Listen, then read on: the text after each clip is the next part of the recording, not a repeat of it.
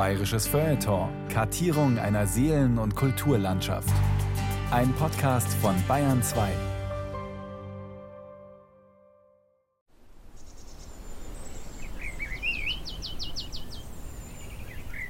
Ein Septembertag im Allgäu. Wir stehen auf einer Wiese. Gleich geht es los in den Wald. Zu den Tieren, mit denen der Mann neben mir Kunst macht. Ameisen zum Beispiel. Also normalerweise mache ich das barfuß oder mit kurzer Hose und die Ameisen verfangen sich ja dann meistens in den Beinhaaren. Das ist wie so eine Art Schutzschild, damit die eigentlich nicht mich zwicken können. Und überall da, wo dann die Hose drüber liegt, können sie natürlich besser hochklettern. Also von dem her ist tatsächlich so die, die Barfuß-Variante eigentlich die schönste, um an den Ameisenbau hinzugehen oder auch längere Zeit da zu verbringen. Aber wir machen es jetzt halt einfach mal so. Es ist jetzt auch ein bisschen zu kühl. Krass. Abgefahren. Hier war einer. Aber der ist weg. Oh, aber dafür ist der da hinten riesig geworden. Den kenne ich noch gar nicht.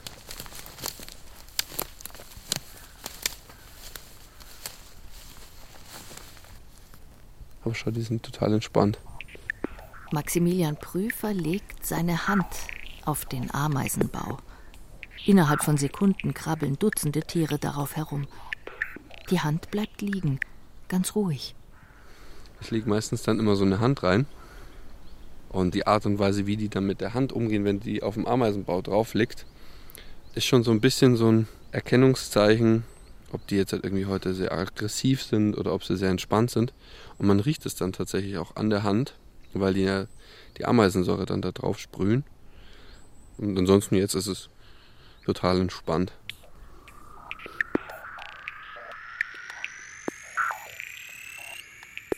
Der mit den Ameisen malt.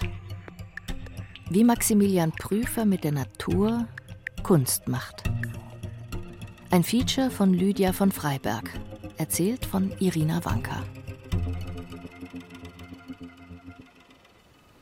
Also wir sind hier gerade an einem relativ großen Ameisenbau, äh, mit dem ich sehr gerne arbeite, weil der an einer sehr großen Fichte steht. Und da habe ich immer die Möglichkeit, eben dann auf den Baum raufzuklettern und dann den Bildprozess genauer anzusehen und auch so mit mehr Überblick diesen Prozess zu beobachten. Das ist wahrscheinlich eine schöne Situation, oder? Wenn da jemand dazu käme. Mann auf Baum, schwarzes Papier am Boden. Hattest du das schon mal? Ja, ja, das habe ich immer mal wieder, dass Leute vorbeikommen und halt eben auch verwundert sind, was da passiert. Klar, die sehen zum ersten Mal in ihrem Leben, wie eine Ameise eine Spur zieht, sind davon schon auch begeistert. Und da kann man auch ganz schöne Gespräche haben. Also das auf jeden Fall. Das Absurdeste, was mir wirklich mal passiert ist, dass ich wirklich mitten in einem sehr großen Wald in Augsburg ein Bild gemacht habe über mehrere Tage. Und dieses Bild war wirklich tief im Wald drin und irgendwann, äh, ich mache immer so kleine Schilder, wo dann drauf steht, bitte nicht berühren, Kunstprojekt, und auch meine Telefonnummer, dass falls eben ein Förster kommt, sich denkt, hey, was ist das jetzt für ein Teil, dass er mich anrufen kann. Ist auch noch nie passiert, witzigerweise. Aber was passiert ist, dass dann einfach drei 10-Cent-Münzen auf meinem Papier lagen. Und das war eigentlich eine der schönsten Wertschätzungen, die ich mal für meine Arbeit bekommen habe. Ja, weil es halt auch so überraschend war. Und auch echt witzig. Die Ameisen rücken näher. Einige krabbeln schon über meine Schuhe. Jetzt müssen wir ein bisschen weggehen. Jetzt, jetzt haben sie dann, glaube ich, die Schnauze voll von uns. Maximilian Prüfer macht Kunst zusammen mit der Natur. In der Natur. Über die Natur. Er arbeitet gerne mit Tieren, die wir eher als Schädlinge oder zumindest als lästig empfinden. Motten, Schnecken, Ameisen. Er hat ein Verfahren erfunden, mit dem er die Spuren von kleinsten Tieren auf Papier abbilden kann. Den zarten Flügelschlag eines Nachtfalters, den seltsam verschlungenen Weg einer Schnecke, die winzigen Fußabdrücke eines Grashüpfers. Prüfer nennt das Naturantypie. Vier Jahre lang hat er an der Technik gearbeitet. Details streng geheim. Er verrät nur so viel. Das kann man sich im Endeffekt so vorstellen wie eine ganz feine Beschichtung auf Papier, die sich über Bewegungen verdrängen lässt. Das heißt, das, was man dann sieht, ist die Papierfarbe wieder. Und es ist eben so sensibel, dass man eine Spur von einer Ameise sichtbar machen kann. Oder teilweise, wenn mir ein Haar runterfällt, ist das dann schon drauf. Es gab schon Momente, wo mir das klar geworden ist, dass ich wahrscheinlich der erste Mensch bin, der das sieht, wie eine Ameisenspur aussieht, weil man es eben auch nicht googeln kann. Und dann sieht man das das erste Mal und dann kommt schon so ein Moment, wo man sich denkt, also so ein Ehrfurchtsmoment, so wie wenn man irgendwie eine neue Tierart entdeckt oder sowas.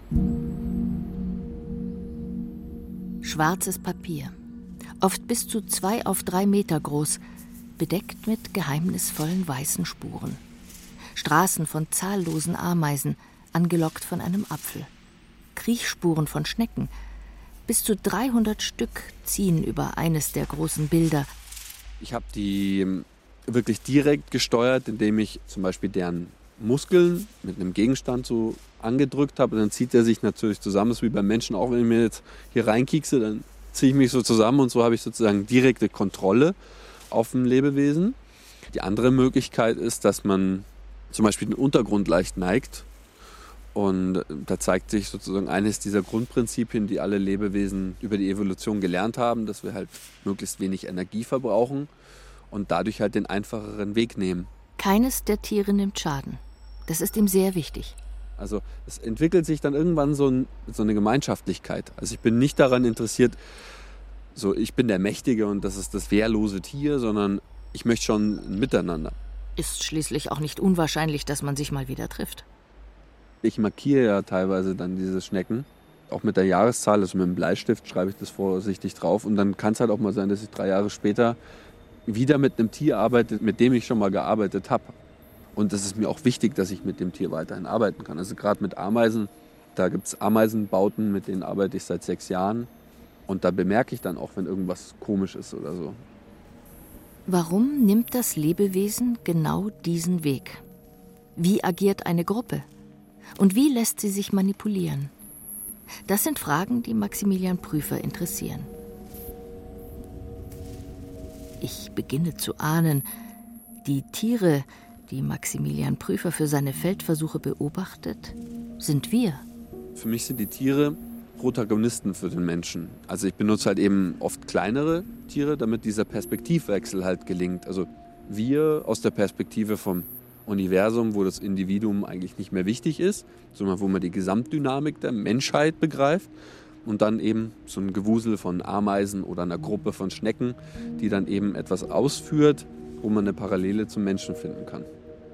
Es wird heute, das fange ich an zu begreifen, nicht nur um das Faszinosum gehen, wie man kleine Tiere dazu bringt, Bilder zu malen. Es wird um viel mehr gehen, das Menschsein. Darum, wie unser Leben beginnt, was für ein Kind wir sein dürfen, welche Ängste wir ausstehen im dunklen Wald und wie wir damit klarkommen, wenn der Tod plötzlich zuschlägt und uns ratlos zurücklässt, allein.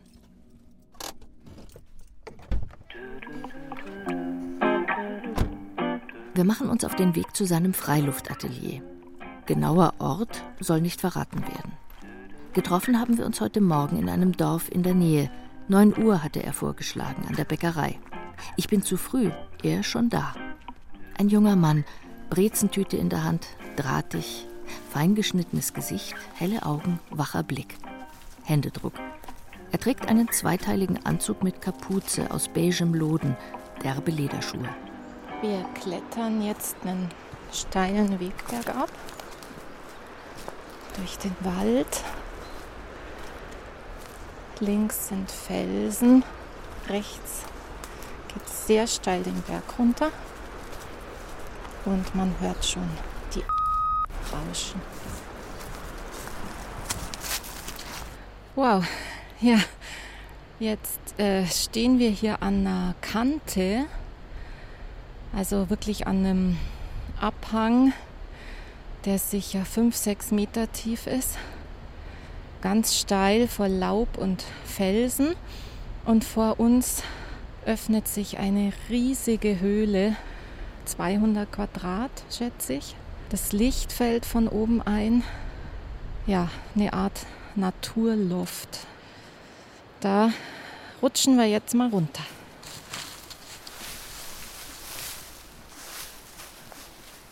Ja, wir sind jetzt hier in in meinem Außenatelier sozusagen. Das ist eine sehr große Höhle, in der ich schon lange arbeite und die ich auch schon seit ich ein Kind bin kenne. Es gibt hier so zwei so Art tragende Säulen, die diese Höhle halten.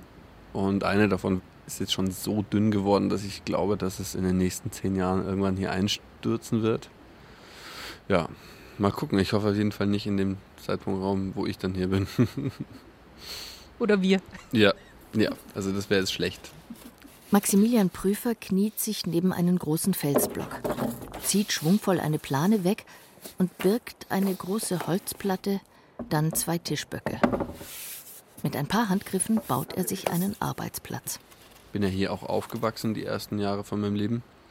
Und der Fluss, ähm, eben diese Höhle hier und auch die Wälder entlang von diesem Tal sind mir halt einfach schon so vertraut und das ist irgendwie auch ein Ort, den ich mit Heimat irgendwie beschreiben würde und den ich halt einfach auch extrem gut kenne.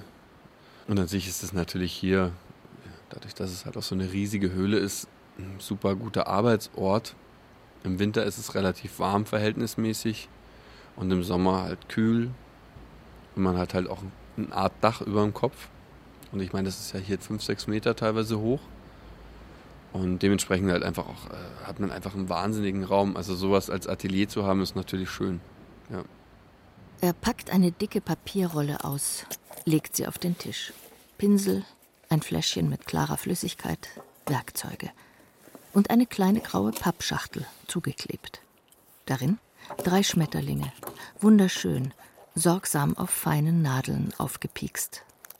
Einer ist besonders groß und auffällig, schwarz-weiß, mit ziemlich exzentrischen Auswüchsen unten an den Flügeln.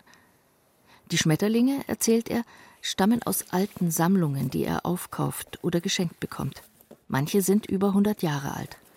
Auf so einem Schmetterling sind ganz viele kleine Schuppen, kann man sich ähnlich wie bei einem Fisch vorstellen. Und ich übertrage die sozusagen dann mit einem Bindemittel auf Papier. Vorsichtig nimmt er den großen schwarz-weißen Falter aus der Schachtel und beginnt mit dem Bild. Ein heller Bogen dickes Papier, etwa DIN A3 groß. Was Maximilian Prüfer genau macht, darf nicht verraten werden. Nur so viel. Es entsteht ein Abdruck des Schmetterlings. Schmetterlingskunst. Das könnte sehr kitschig sein. Ist es bei ihm aber nicht. Hier geht es ums große Ganze.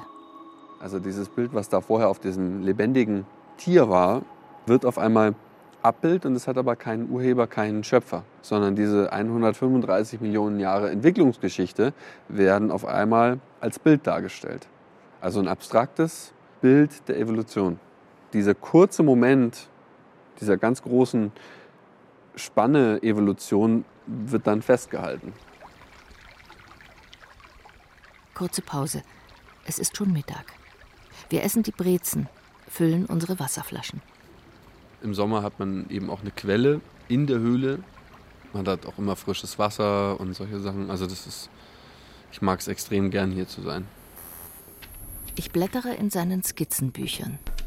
Studien, fotografisch genau, mit Bleistift gezeichnet. Der ausgeklappte Flügel eines Raubvogels. Das Ohr von einem Hasen aus verschiedensten Perspektiven. Daneben, millimeterklein geschrieben, ganz akkurat, Beobachtungen, Fragen, Ideen. Zeichnungen von Spinnennetzen, von Laub, von Wellenbewegungen im Wasser. Ich glaube, ich bin wahrnehmungsbegeistert. Also ich denke mir einfach wahnsinnig oft diese Möglichkeit, die Welt zu interpretieren. Das packe ich einfach teilweise nicht. Also das alles anzuschauen, das alles anzuhören, das verblüfft mich einfach. Und es, es macht mir einfach so eine derartige Freude, genau hinzuschauen. Und es macht einfach einen großen Teil für meinen Lebenssinn einfach aus, die Welt zu erfassen. Er will noch zum Fluss. Gegen zwei Uhr soll es regnen. Wenn das klappt, habe er eine Überraschung für mich, sagt er. Noch eine Zigarette, dann brechen wir auf. Für mich war der Wald als Kind sehr, sehr ambivalent. Ich habe mich sehr unsicher gefühlt, als ich aufgewachsen bin, einfach aufgrund meiner Situation. Und für mich war auf der einen Seite der Wald ein Rückzugsort, weil ich da meine Ruhe hatte, auch für mich war. Aber auch gleichzeitig hat der mir Angst gemacht. Der war dunkel, man konnte sich auch verlaufen als Kind. Man hat permanent seine Grenzen gespürt und hat die auch gemerkt. Also wie tief gehe ich in den Wald rein als Kind mit fünf Jahren? Was passiert da bei mir? Und teilweise war es wirklich so, dass ich nur rausgefunden habe, weil meine Mutter kann extrem laut pfeifen. Und die ist dann halt einfach mit dem Rad in die Nähe vom Waldrand gefahren und hat halt einfach super laut gepfiffen. Und da wusste ich dann so, okay. Und, und dann habe ich teilweise deswegen überhaupt wieder rausgefunden. Geboren wird Maximilian Prüfer 1986 in Weilheim in Oberbayern. Als er drei ist, ziehen seine Eltern mit ihm nach Portugal. Nach ein paar Jahren kommen sie wieder zurück ins Allgäu. Zunächst die Mutter mit Max, der Vater zieht später nach. Max lebt bei seiner Tante, dann wieder mit Eltern und Geschwistern. Seine Eltern waren und sind Freigeister, sagt er. Er hat als kleiner Junge mit Puppen gespielt und sich eine rosa Brille ausgesucht. Gewisse Stereotype oder Regeln habe es bei ihnen einfach nicht gegeben. Ja, ich bin halt auch schon ein bisschen rumgekommen zu dem Zeitpunkt, als ich dann im Allgäu in den Kindergarten gegangen bin. Und äh, ja, ich, das, äh, hat einfach nicht so gut funktioniert. Und ich habe mir einfach auch schwer getan, mich da auch einzufinden. Ich habe dieses Prinzip einfach nicht verstanden, wie die Leute sind, welche Verhaltensweisen es gibt. Und war dementsprechend halt eben auch viel unterwegs alleine und habe das teilweise auch sehr genossen. Und ich glaube, da ist dann auch schon ein sehr großer Teil von dem in der Natur sein, alleine sein, sich mit Dingen genauer beschäftigen, hat auch entstanden. Schule war nicht so sein Ding. Bis auf Jugend forscht. Das habe ihn sehr interessiert. Er kämpft sich durch. Von Schulabschluss zu Schulabschluss bis zum Abitur. Studiert dann Design, weil sein Banknachbar aus der Fachoberschule das auch macht. Zur Kunst bringen ihn, so sagt er, letztlich zwei Dinge: Forscherdrang und unbändige Neugierde. Wir brechen auf, klettern aus der Höhle. Max geht voraus. Er hat eine riesige schwarze Rolle auf den Rücken geschnallt, die er eben noch aus einem Felsversteck in der Höhle gezogen hat. Es geht weiter durch den Wald, hinunter zum Fluss. Ich frage mich, warum ich das eigentlich nicht öfter mache. In den Wald gehen. Diese Luft, das Grün, das Knacksen unter den Füßen, das Rauschen des Wassers. Für mich ist Natur kein romantisierender Ort, sondern für mich ist Natur eher, wie soll ich sagen, so ein ganz komisches Regelwerk, wie Dinge entstehen, wie Dinge sich bewegen, wie Dinge möglich werden. Deswegen, ja, für mich ist Natur eben nicht nur Wald und Blumen oder ein schöner Sonnenuntergang, sondern kann für mich auch eine Schere sein oder ein Auto und deswegen versuche ich eben den Menschen ganz fest da hinein zu integrieren und auch diese Trennung Tier und Mensch. Ich frage mich, für was die ehrlich gesagt gut sein soll. Das macht für mich keinen Sinn. Wir kreuzen eine Ameisenstraße. Heute Morgen noch hätte ich sie vielleicht gar nicht bemerkt. Jetzt bleibe ich stehen, denke nach über Gruppenzugehörigkeit, Zwang und Freiheit. Max erzählt mir von einer Arbeit, die er gemacht hat. Gesellschaft. Spuren von neun Ameisen für drei Stunden. Neun Papiere mit seiner Spezialbeschichtung, auf jedem Papier ein rundes Gefäß ohne Boden, in jedem Gefäß je eine Ameise, die herumläuft, drei Stunden lang. Max Idee? Die einzelne Ameise aus der Masse herauslösen, um das Individuum zu beleuchten. Und eine Ameise hat es halt eben geschafft, auszubrechen und hatte aber schon vorher eine Stunde in diesem Gefäß verbracht und dieses Gefäß gelernt, also die Form davon. Und als es ausgebrochen war, hat es dann die Form außen wieder reproduziert und hat es dann teilweise eben auch am äußeren Rand wieder geschlossen, diesen Kreis. Und das sind halt Momente, wo man sich über seine Freiheitlichkeit oder freies Denken halt einfach die Frage stellt, ob man nicht dem gleichen Trugschluss unterliegt. Also dass selbst wenn man frei ist, dass man eben das reproduziert, was man gelernt hat. Angekommen am Fluss. Max nimmt die große schwarze Röhre mit Traggurten vom Rücken, holt vier Holzlatten heraus und eine riesige Rolle Papier mit schwarzer Beschichtung. Auf dem Kiesbett baut er einen Rahmen zusammen und befestigt das Papier. Er bittet mich mit anzupacken. Vorsichtig legen wir das gerahmte schwarze Papier auf eine ebene Stelle auf den Steinen. Max schaut nach oben, dann kurz auf sein Handy. Gleich kommt der Regen, sagt er. Wir klettern auf einen großen Stein und warten. Warten, hören den Fluss und warten. Für Max ist dieser Ort etwas ganz Besonderes, schon seit seiner Geburt. Sein Vater hat diesen Ort sehr geliebt. Als ich mit meinen Eltern aus dem Krankenhaus nach Hause gefahren bin, ist mein Vater mit mir am ersten Tag hierher gefahren, dann auf dem Weg und hat mich in Anführungsstrichen auch in diesem Fluss getauft. Ich komme aus einer sehr atheistischen Familie, aber mein Vater hat das, glaube ich, irgendwie auch so als Geste gesehen, dass ich irgendetwas habe, auf das ich mich beziehen kann. Und für mich war das sowohl als Kind als auch äh, Heranwachsen und Erwachsene immer sehr schön, weil ich bin an sich kein spiritueller Mensch, aber ich habe irgendwie so eine Art Rückzugsort und so eine Art Bezugspunkt, auf den ich mich immer wieder konzentrieren kann. Die ersten Tropfen. Der Regen fällt. Auf uns, den Fluss, die Steine und das geheimnisvolle, schwarz beschichtete Papier. Jeder einzelne Tropfen trifft auf, zerplatzt und verdrängt dort die Beschichtung. Jeder Tropfen ein Einschlag in Ringform, drumherum zarte Strahlen, gezeichnet durch die Spritzer, wenn das Wasser zerspringt. Kleine Einschläge und große, Stellen mit vielen und solche mit wenigen.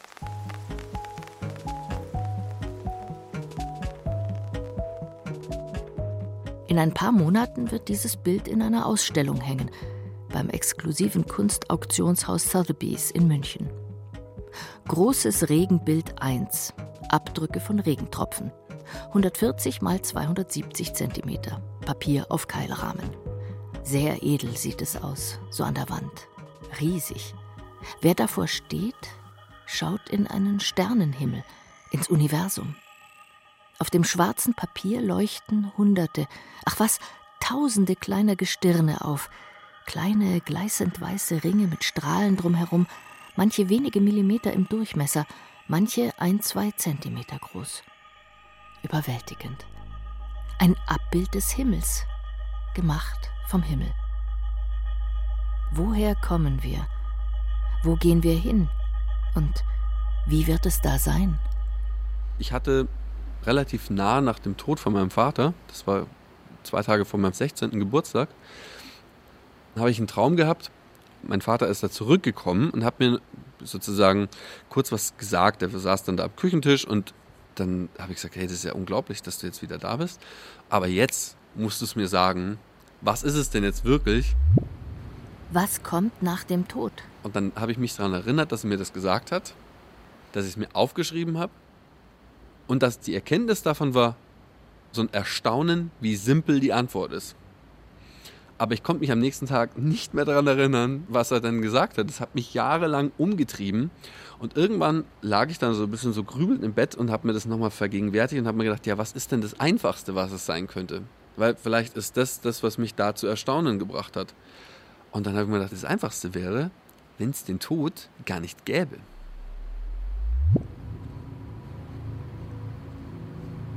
Und das ist natürlich eine ziemlich banale oder vielleicht sogar ein bisschen bescheuerte Aussage, aber die hat mich dazu geführt, ganz anders nochmal zu denken. Also ich will in dem Moment, wo ich einen toten Vogel im Verwesungsprozess darstelle, gar nicht den Tod darstellen, weil der ist ja da schon passiert, sondern will eigentlich das Leben darum erzählen. Also wie lebendig kann was Totes sein und wann passiert eigentlich dieser Moment? Also in dem Moment, wo etwas stirbt, entsteht Wärme, da entstehen ganz viele verschiedene Stoffwechselprodukte, da zersetzt sich was, da kommen andere Tiere und es gibt keinen Ort in der Natur, der so lebendig ist wie an etwas Gestorbenem. Und umso gestorbener etwas aussieht, desto lebendiger wird es gleichzeitig. Und das hat mich total fasziniert, das habe ich überhaupt nicht mehr losbekommen. Vielleicht gibt es das ja wirklich nicht. Sterben, Tod. Vielleicht ist das Leben keine Linie mit Start und Ende, sondern ein Kreis, ein großer Organismus, in dem sich die eine Energie in eine andere verwandelt. Nichts geht verloren, alles bleibt irgendwie.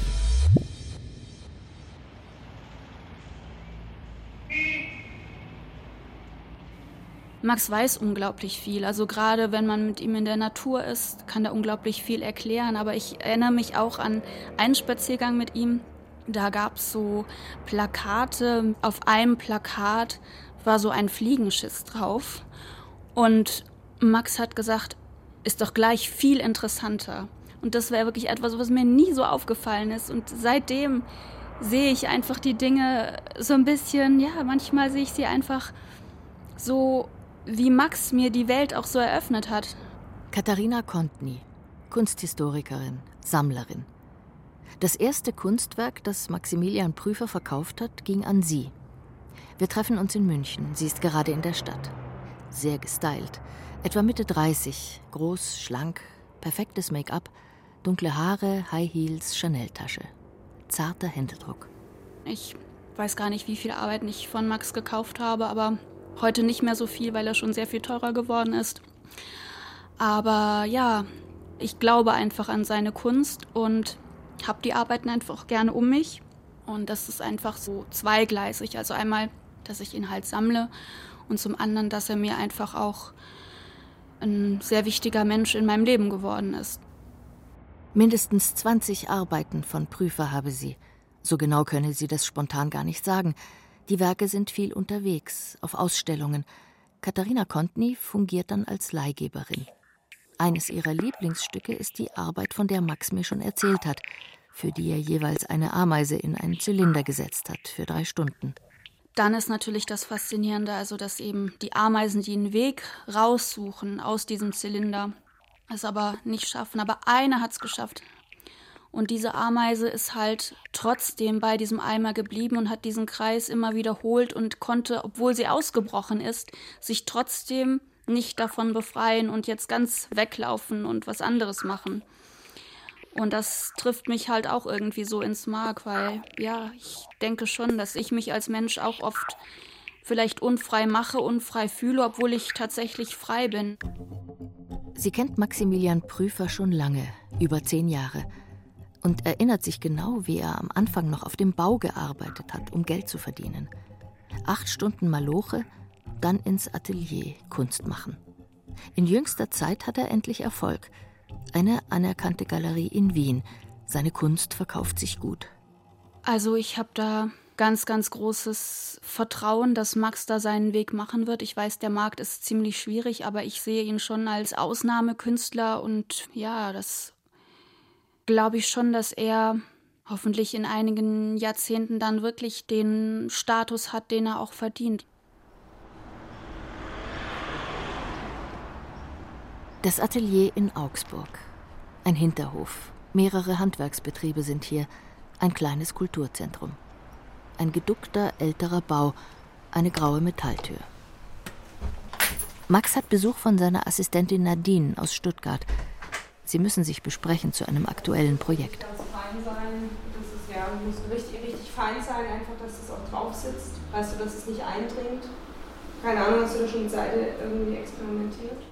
Nadine, was ist so dein Job ganz praktisch? Was machst du alles? möglich und unmöglich. Ich habe mal aus Spaß zum Max gesagt, als das letzte Mal in China war, ich bin so seine Siri vom Handy, weil er spricht einfach irgendwas rein. Wir schicken uns sehr viel Sprachnachrichten und dann hat er irgendwann eine Antwort drauf oder halt die, was auch immer er braucht. Ja, was ist mein Job? Also letzten Endes versuche ich im Hintergrund die Ideen, die der Max hat, versuche ich eben zu, versuche ich eben zu recherchieren, Leute zu finden, die uns auf wissenschaftlicher Ebene eine Antwort geben können. Also jetzt zum Thema Honig beispielsweise. In der Luft liegt ein zarter Geruch. Tatsächlich Honig. In einer Ecke ist auf etwa zwei Quadratmetern eine große Menge davon auf dem rohen Steinboden verschüttet worden. Das Atelier ist ein großer Raum, hohe Decke, hell, durch vier große Fabrikfenster mit schwarzen Stahlsprossen viele Regale, viele Kisten, aus denen allerlei Interessantes quillt, ein ausgestopfter Auerhahn, Tierschädel, Schwaneneier, Vogelnester. So ein Atelier ist teuer. Überhaupt, Kunst machen ist teuer. Miete, Materialkosten, Geld für Reise und Transport, Honorar für die Assistentin. Maximilian Prüfer hat sich schon in jungen Jahren entschieden, alles auf eine Karte zu setzen – und dafür auch Entbehrungen auf sich zu nehmen. Ich glaube, das hat was mit unfassbar viel Glück zu tun, mit sehr, sehr vielen Menschen, die einen unterstützen. Das ist dann das Restaurant um die Ecke, das einem immer mal wieder umsonst essen lässt. Dann vielleicht einen Arbeitgeber, der sagt, ja gut, äh, jetzt hat er gerade Geld, jetzt muss er nicht auf dem Bau arbeiten oder er kommt halt einfach dann nicht und dafür auch Verständnis hat. Ja, und dann auf jeden Fall eine sehr große Disziplin und Durchhaltevermögen. Und dann hatte ich des Weiteren sehr Glück, dass ich sehr früh eine junge Sammlerin kennengelernt habe und die hat mich immer in regelmäßigen Abständen auch unterstützt. Und wieder eine Arbeit gekauft und das war dann immer wieder, für mich war das nicht so, ich habe eine Arbeit verkauft, sondern ich habe Zeit geschenkt bekommen. Und die habe ich einfach so intensiv versucht, wie möglich zu nutzen. Oder auch einfach mal kurz, um durchzuatmen, weil es einfach übelst anstrengend ist. Also acht Stunden auf dem Bau zu arbeiten und danach sich geistig hinzusetzen, das ist echt herausfordernd. 2018 war sein Jahr. Er hat seine bisher größte Einzelausstellung in einer Galerie in Wien mit 40 Arbeiten. Nach wenigen Tagen ist fast alles verkauft. Das größte Werk, eine 48-teilige Schmetterlingsarbeit, geht an einen großen Sammler in den USA. Mehrere Ausstellungen folgen in wichtigen Institutionen und Museen. Bei einem renommierten Verlag erscheint ein Buch über seine Kunst. Die Medien berichten. Das war ein Jahr, da habe ich festgestellt, ich habe zwei Wochenenden frei gehabt. Und das ist dann schon so ein Jahr, wo ich mich danach echt leer und ausgebrannt fühle.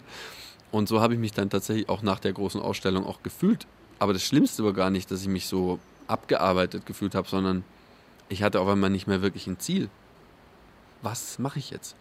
Weil ich mag nicht äh, bis zu meinem Lebensende Insektenbilder oder Spurenbilder machen, sondern mich interessieren auch noch tausend andere Sachen. Das ist ja nur das, auf was ich mich konzentriert hatte. Und also wie kriegt man das dann hin, auch wieder sich ein bisschen selber neu zu erfinden? Und das habe ich jetzt eben mit diesem China-Projekt einfach auch versucht. Das China-Projekt. Ein Wendepunkt in seiner Kunst. Extrem teuer, zeitintensiv, hohes Risiko. Das Thema Bienensterben. In der chinesischen Provinz Sichuan an der Grenze zu Tibet gibt es eine riesige Obstbauregion.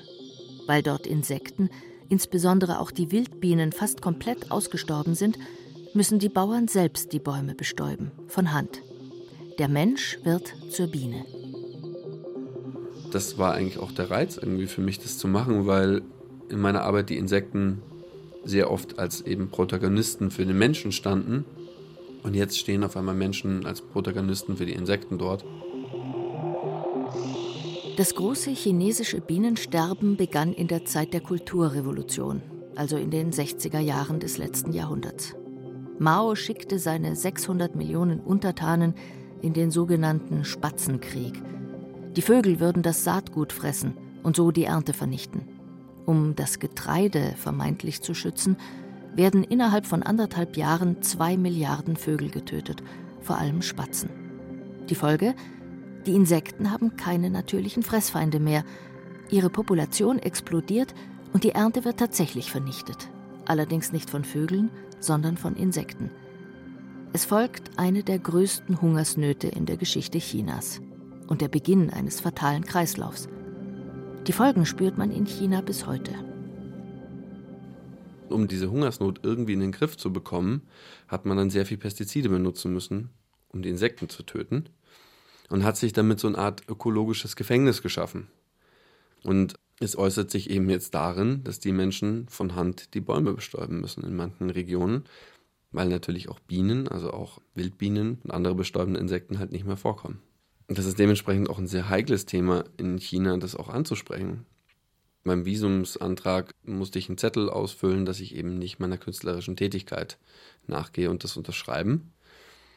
Und dementsprechend bin ich da schon mit einem sehr vorsichtigen Gefühl hingefahren. Eine andere Kuratorin, die oft in China ist, die hat zu mir gesagt, also spricht dieses Thema Insektensterben gar nicht an. Im Frühjahr 2018 fliegt er nach Peking, dann weiter nach Chengdu in die Provinz Sichuan, eines der wichtigsten Obstbaugebiete in China. In einem Hostel lernt er einen jungen Chinesen kennen, Bob, mit dem er sich anfreundet und der ihm hilft, erste Kontakte zu knüpfen. Von Chengdu aus geht die Fahrt zu einer Kleinstadt, in der die menschlichen Bienen ihre Arbeit verrichten. Den genauen Namen des Orts möchte Maximilian Prüfer lieber nicht nennen. Als er nach acht Stunden Fahrt am lange ersehnten Ziel ankommt, erfährt er, dass er vielleicht schon zu spät ist.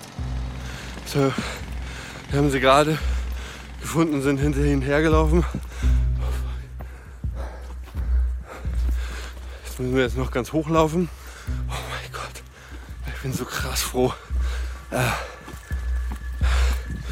gerade sind schon 70 Prozent aller Bäume bestäubt, aber eben ganz oben noch nicht.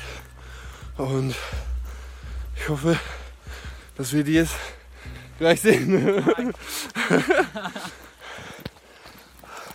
Wir haben dann eben das Equipment gepackt und sind da hochgelaufen und auf dem Weg dorthin sind uns schon Rollerfahrer vorausgeeilt und hatten so Werkzeuge in der Hand, so Bambusstäben mit so Hühnerfedern dran.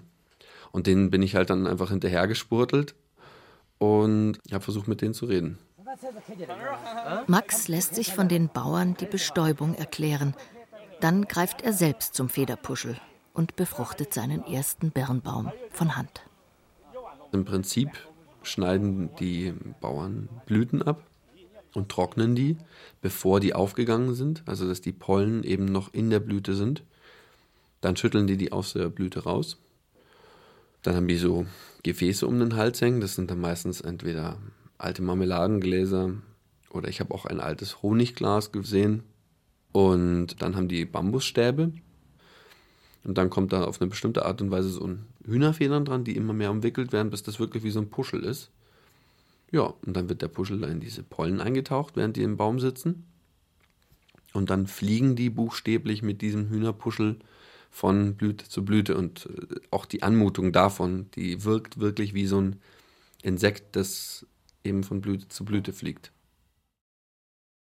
Irgendwann fällt ihm auf, dass, abgesehen von den Geräuschen der Menschen, absolute Stille herrscht. Kein Vogel, der singt, keine Biene, die summt. Stille seit Jahrzehnten. Es war sehr, sehr tot. Und äh, ja, es hat mich einfach verängstigt. Es war auf einmal eine sehr spürbare Nähe von, was passiert wirklich, wenn diese kleinen Tiere, die wir sonst eigentlich immer ja, mit einer Fliegenklatsche umbringen oder als Schädling ansehen, was passiert, wenn die weg sind. Da passiert so eine Art, ja, so ein Vakuum, so eine Leere von Lebendigkeit. Niemand wünscht sich, dass sein Kind in dieser Stille aufwächst, weder in der Stadt noch auf dem Land. Max fliegt zurück nach Hause, nach insgesamt vier Wochen, und plant gleich die zweite Reise, exakt an denselben Ort, zu denselben Leuten, um die Ernte zu dokumentieren. Im Sommer 2018 geht es noch einmal los. Die ganzen Berge sind voller Bäume mit Birnen und Pfirsichen und Zwetschgen. Es ist eigentlich extrem schön hier. Ja, es ist eigentlich sehr paradiesisch.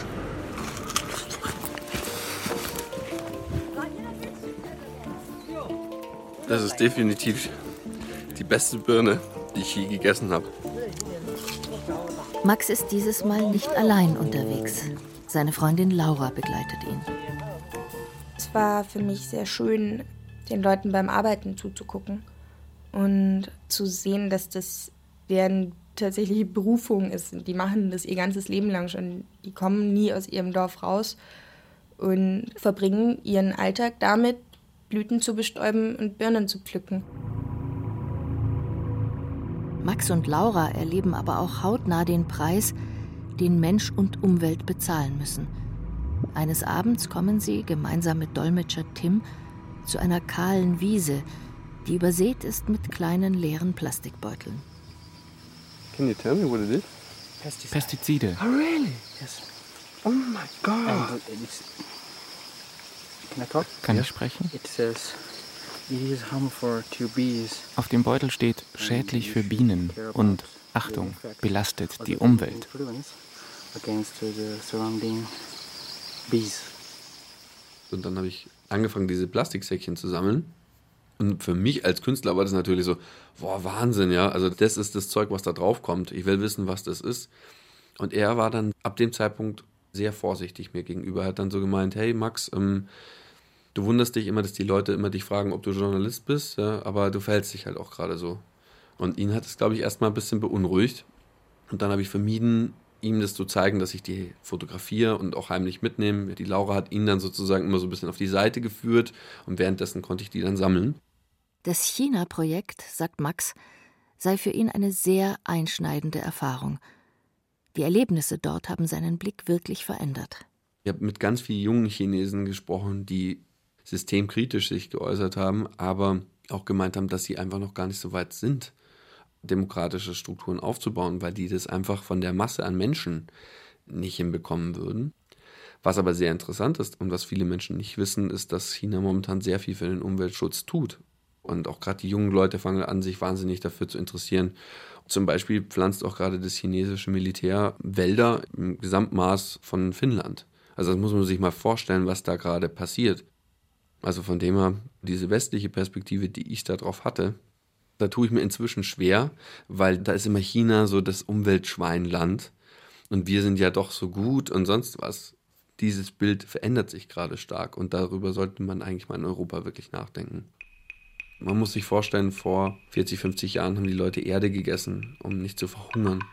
Und wie soll ich da jemanden beschuldigen, weil er jetzt aufgrund seines Bildungsstands und seinen Möglichkeiten, die er hat, Pestizide benutzt? Also das finde ich vollkommen bekloppt im Endeffekt oder eigentlich auch schon sehr anmaßend. Max entschließt sich, die Problematik mit den Pestiziden nicht in sein Kunstprojekt einfließen zu lassen. Er will sich hier ganz auf eines konzentrieren, die pervertierte Situation des Menschen als Biene, das menschliche Insekt, sowohl als bestäubendes als auch als sammelndes Tier. Um das abzubilden, braucht er die Werkzeuge der menschlichen Bienen. Schon bei seiner ersten Reise kauft er 40 Bestäubungswerkzeuge.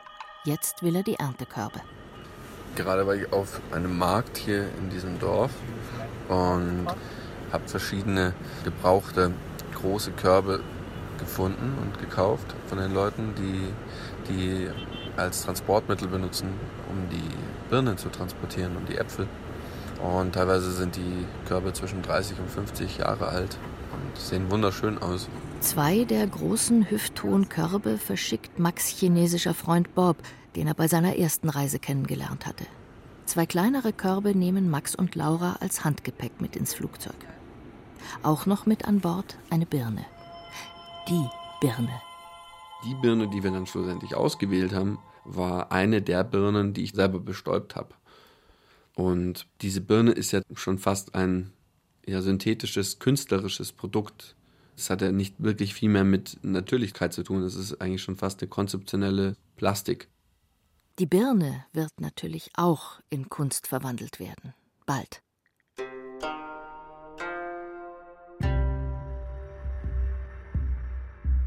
40 Werkzeuge zum Bestäuben aus Bambus und Federn hatte Max in Sichuan gekauft. Als er den Rücktransport organisieren will, erfährt er, dass man Hühnerfedern aus China nicht nach Deutschland importieren darf. Keine Chance. Für sein Projekt wäre das ein enormer Verlust. War etwa die ganze Mühe umsonst? Max schickt eine Sprachnachricht an seine Assistentin Nadine. Der Max meinte irgendwie, er bräuchte einen grenzveterinärisches Dokument. Diesen Begriff habe ich auch noch irgendwann einmal aufgeschrieben. Das war so der allererste Begriff, den er mir reingeschmissen hat. Und dann habe ich eben angefangen, habe beim Zoll angerufen, war am Anfang, also ganz am Anfang bin ich irgendwo in Hamburg bei irgendeiner Behörde gelandet. Die waren auch sehr hilfsbereit, haben dann überlegt, könnte man das auch als Spielzeug deklarieren. Und dann bin ich beim Zoll gelandet, dann bin ich beim Veterinäramt gelandet eben gerade äh, die Hühnerfedern, das war ein Thema, weil äh, die letzten Endes irgendwelche Mikroorganismen, was auch immer, also da, da, steht dann der Seuchenschutz eben auf der Matte und sagt, das funktioniert nicht. So, und dann war ich irgendwann nach ganz vielen Telefonaten und vielen E-Mails, bin ich dann beim Veterinäramt am Münchner Flughafen gelandet. Zwei Wochen lang hat Nadine gekämpft, Tag für Tag. Jetzt ist es soweit. Schnell eine Sprachnachricht nach China zu Max. Max, wir kriegen eine offizielle Genehmigung. Ich könnte gerade ausflippen. Das ist absoluter Hammer. Ich habe gerade eben mit dem, mit dem Herrn Merkner telefoniert. Der will uns total helfen. Dem schreibe ich jetzt alles zusammen. Und dann kriegen wir vom Bayerischen Staatsministerium für Umwelt und Verbraucherschutz ein offizielles Schriftstück. Oh Gott, ich freue mich voll, richtig geil, Mann. Ähm, da steht hier drauf, amtlich verschlossen. Das ist eben vom Veterinäramt über zwei Wochen begast worden, diese Federn, um eben alle Seuchen und Bakterienkrankheiten daran abzutöten. In dieser Tüte sind diese einzelnen Hühnerpuschel sorgfältig abgenommen von diesen Stecken, damit man das äh, gut eben desinfizieren konnte. Es ist vollbracht. Die Puschel sind im Atelier, die kleinen Körbe auch. Fehlen nur noch die großen Körbe vom Containerschiff. Und die Birne, beziehungsweise ihre Verwandlung. Kunstgießerei Hofmeister Höhenrhein überm Starnberger See. Ein herrlicher Septembertag, der Tag der Birne. Marc Andreas Hofmeister hat den Auftrag, die chinesische Frucht in eine Skulptur zu verwandeln, aus Bronze. Es gab einen Anruf und da ging es praktisch darum, ob wir eine Birne abformen können. Und dann habe ich gesagt, ja, das können wir machen, das ist kein Problem. Macht man eine Silikonform von und dann bleibt die Birne erhalten. Und so war unser erstes Zusammentreffen. Kunstgießer Julian Bogner. Und irgendwann ist dann eine nette Dame da gestanden mit der Birne in einer Kühltasche. Und ja, ich habe die dann entgegengenommen und dann direkt begonnen, die Form zu machen. Einfach um es so schnell wie möglich zu machen, weil ja Frischobst natürlich auch nicht eine unbegrenzte Haltbarkeit hat. Im Prinzip einfach schnell die Silikonform gemacht, die Birne dann danach sofort eingefroren. Wir gehen in die Werkstatt, wo heute gegossen wird. Ein großer, hoher Raum mit einem riesigen schwarzen Ofen, sicher fast drei Meter hoch. Links hinten eine Art Feuerstelle, im Boden versenkt. Darin ein großer Tiegel mit orange glühender Flüssigkeit. Zwei Männer hantieren. Sie tragen Schürzen aus Aluminium und weiße Helme mit Visier vor dem Gesicht. Mitten im Raum stehen, ordentlich aufgereiht, zehn rechteckige Blöcke, unterschiedlich groß, hellgrau, jeder mit einem Loch oben in der Mitte. Hier wird gleich die Bronze hineingegossen, auch für andere Skulpturen. In jedem Block steckt ein Wachsmodell mit Gusskanälen, eingepackt in Schamott, einer Mischung aus Ziegel und Gips. Auf jedem Block steht eingeritzt, was jeweils in ihm steckt. Bein links, Arm lang. Auf einem kleineren Würfel, etwa 40 cm im Quadrat, lese ich Birne, Kern. Jetzt wird die Birne gegossen, oder? Schon mal, schon mal die Birne gießen, oder? So, jetzt wird gerade der Tiegel rausgezogen. Und da ist jetzt Bronze drin. Eine Legierung aus 90% Kupfer und 10% Zinn. Das glüht, also sieht irre heiß aus. Ja, es hat momentan ungefähr so 1200 Grad. Und jetzt muss er sich konzentrieren. Jetzt, jetzt wird dann reingegossen. Was kann da schiefgehen? Wenn alles schief läuft, fliegt uns die Bronze wieder um die Ohren. Wenn sich Gase bilden. Aber es schaut ganz gut aus. Genau, oben kommt jetzt so knallorange, sieht aus wie Lava, kommt oben Ja, raus aus ja. der Form. Es dauert jetzt ungefähr noch zwei, drei Stunden. Dann ist es erkaltet. Morgen wird Marc Andreas Hofmeister den Schamottblock zerschlagen und die Birne aus Bronze befreien. Die Gusskanäle werden entfernt, die Skulptur anschließend nach Augsburg verschickt zu Maximilian Prüfer, der sich das Ergebnis dann ansehen wird und entscheidet, ob diese Verwandlung der Birne der wirklich richtige Weg ist, um ihre Geschichte zu erzählen. Max denkt auch noch darüber nach, mehrere hundert Birnenmodelle aus Plastik fertigen zu lassen, am liebsten in China. Das Original und ich haben jetzt ein Stück gemeinsamen Weg vor uns. Ich habe ja jetzt die sehr verantwortungsvolle Aufgabe, diese Birne, die den Weg aus China nach München, nach Augsburg, hierher zu Ihnen genommen hat, jetzt wieder zurück ins Atelier zu bringen. Wir nehmen jetzt meine blaue Kühltasche mit. Treppe runter in den Keller. Hier steht der firmeneigene Kühlschrank. Für die Brotzeit der Angestellten eigentlich. Ah, da ist sie. Jetzt sehe ich sie auch mal. Ja. Ganz rund. Mhm. Sieht noch original eigentlich so aus, wie ich sie bekommen habe. So, ich denke mal, so dürfte nichts passieren können. Und auf der Verpackungsbox klebt ein Zettel. Auf Georgisch und Deutsch. Ähm, Achtung, Modell, nicht essen. Wäre natürlich eh nicht passiert, aber. You never know. Ja. Und ab ins Auto damit. Ist ein bisschen wie so ein Organtransport. Ein Mann reist nach China, um einen Birnbaum zu bestäuben. Dann fliegt er zurück nach Deutschland. Zwei Monate später kommt er wieder, um die Birne zu ernten und mit nach Augsburg zu nehmen, in sein Eisfach. Die Birne reist an den Starnberger See, dann im Kofferraum einer Journalistin wieder zurück nach Augsburg. Und ihr Weg, das werde ich gleich erfahren, ist noch nicht zu Ende. Hallo Max, guten Morgen. Guten Morgen, Lydia. Hab was für dich. Ah, die Birne, gell? Das ist sehr gut eingepackt. Wir kriegen das überhaupt auch. Es ist halt auch für mich eigenartig, weil ich habe sie auf den Baum gezupft. In China, irgendwo auf dem Land und jetzt ist sie in deiner Kühlbox. und war bei der Gießerei. Ich bin sehr gespannt. So, nehmen wir sie mal mit hoch. Max plant eine große Ausstellung zum China-Projekt im nächsten Jahr, spätestens im übernächsten. Am liebsten in einem deutschen oder österreichischen Museum. Und, das wäre sein größter Wunsch, in einem chinesischen. Na gut, dann tun wir sie mal in den Gefrierschrank. Aber meinst du, ich kann die einfach so reintun? Mal schauen. Jetzt wird sie liebevoll eingepackt. Ein Taschentuch. Also so ein altes Taschentuch aus Stoff, nicht so Tempo oder so. Das, das ist für meinen Opa. Was genau mit der Birne passieren soll, weiß er noch nicht.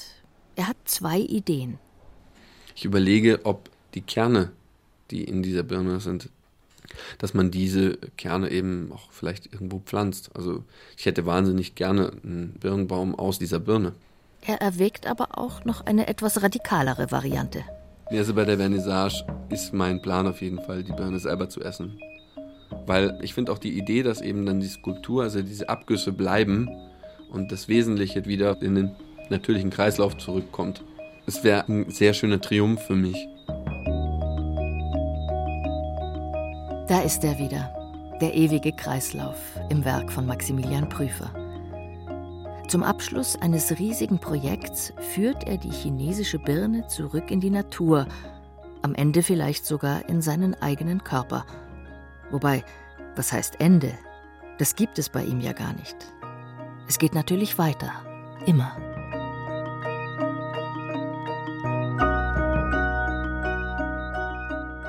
Der mit den Ameisen malt. Der Naturkünstler Maximilian Prüfer. Ein Feature von Lydia von Freiberg. Sprecher Irina Wanker und Tobias Ruland. Sound und Regie Rainer Schaller. Ton und Technik Regina Stärke. Redaktion Till Ottlitz. Eine Produktion des Bayerischen Rundfunks 2018.